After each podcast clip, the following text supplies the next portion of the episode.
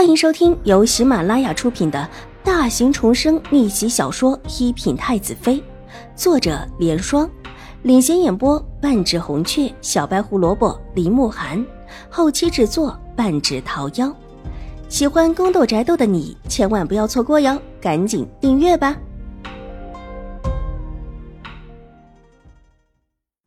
第四百七十四集，这是从那个贱丫头身上拿来的。那个老乞婆没注意到，我就先从她身上取下来了。凤华琉璃盏可能还没有这个重要。狄氏瘦削见骨的脸上俱是得意，两只眼睛显得越发的大而阴森。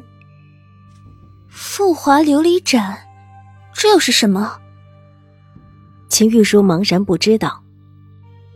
那丫头当时被送到我身边的时候，身上带着这枚印章，包裹里。还有一件珍贵的凤华琉璃盏，只是后来老乞婆回来之后，就把这凤华琉璃盏要了回去。只有这枚之前戴在贱丫头身上的印章，她不知道。狄氏冷笑：“如果不是他当时长了个心眼，这枚兰草印章也到不了他的手中。但现在却又丢了，不得不凭记忆再做一枚。”母亲，那这印章和那个贱丫头的身世有关？这对我有什么用啊？秦玉茹翻看了一下手中的印章，没怎么有兴趣，随手就往桌子上扔去。周嬷嬷一看大惊，急扑上去，一把抱住扔过来的印章，口里大叫：“哎呦，大小姐呀，我的姑奶奶，这个可不能扔啊，是有大福分的。”狄氏也被秦玉茹的举动给吓了一跳，这不能扔。这个跟眼下的事情有关，如果母亲料的不错的话，这应当是能解开你眼下唯一困境的机会。这丫头的东西这么好，秦玉柔听了，柳眉一撇，很不以为然的道：“多少年以来，她一直被狄氏教养着，她才是最尊贵的小姐。秦婉如就是一个捡来的野种，养着就养着吧，府里多一口人罢了。”就跟个丫鬟也没什么区别，只不过是投了老夫人的缘，才把她当成个小姐养着。狄氏是这么跟秦玉茹说的，秦玉茹也是这么认为的。不过是个丫鬟，这种背黑锅的事情不让她背，让谁背？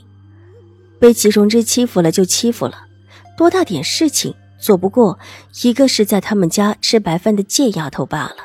但今天狄氏的话里可不是这个含义。如果母亲没料错的话，这丫头应当是当初的新国公世子的亲生女儿。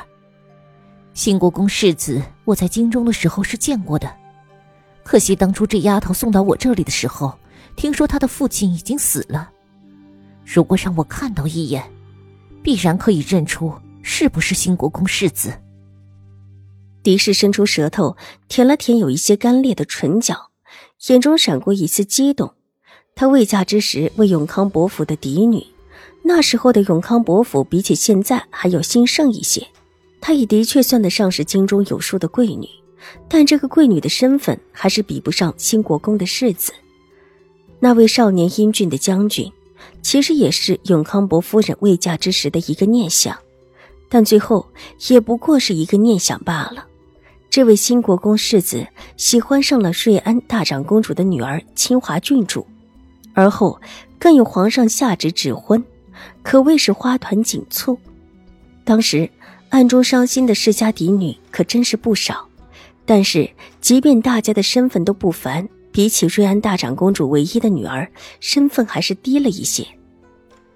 兴国公世子的亲生女儿，这是真的。知道了这样的隐秘，秦玉竹的呼吸不由得也急促了起来。在京中也有一段时间了。对于兴国公府也有耳闻，狄凤兰对于现在的兴国公的嫡长子，私下里更是早有爱慕之意。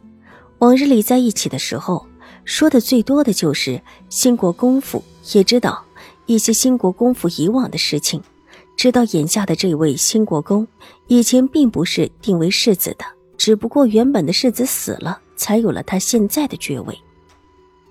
原本还不太确定。但上次你穿了那套印着兰草的衣裳去了兴国公府，之后兴国公夫人也慢慢的和我交好上了，而后还隐隐的打听你衣裳上面印章的时候，我就觉得这事八九不离十了。狄氏越发的得意起来，原本真的只是一个猜想而已，而且还是一个不确定的猜想，起因。当然是那只凤华琉璃盏。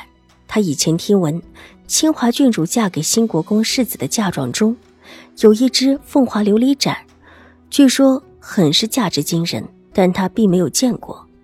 琉璃盏基本上都是海外得来的，都价值不菲。可以说，有琉璃盏的家族都不是普通的家族，而据闻这只凤华琉璃盏，更是不同凡响。但即便再如何不同凡响，狄氏也没有见过，但他现在却在秦婉如的包裹里看到了那只琉璃盏，他不确定是不是这一只，但立时就想到了新国公世子手中的那一只，只不过当时这个想法只稍稍过了脑子就静了。秦婉如怎么可能会是新国公世子的女儿？新国公世子的女儿又岂会成为孤女？被秦怀勇和老夫人收留了下来，狄氏当时就这么想的，但还是多了一个心眼，偷偷的把秦婉如挂在脖子上的兰草印章给取了下来，收藏起来。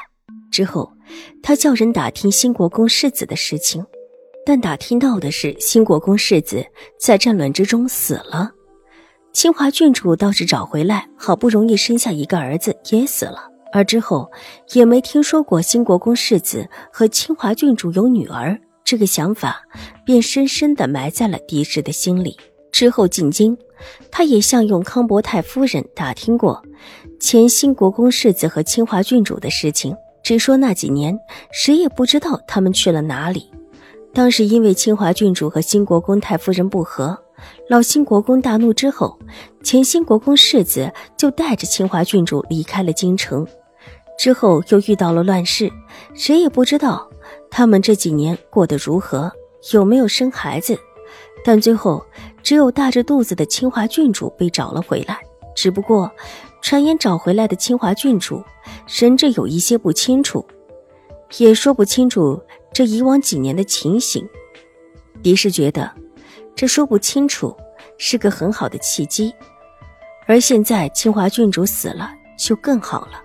兰草印章他没有见过，但曾经听闻清华郡主有一枚私章，样式为兰草，在秦玉茹的衣裳上面绣上稍稍不同的纹绣，果然引来了金国公夫人。本集播讲完毕，下集更精彩，千万不要错过哟。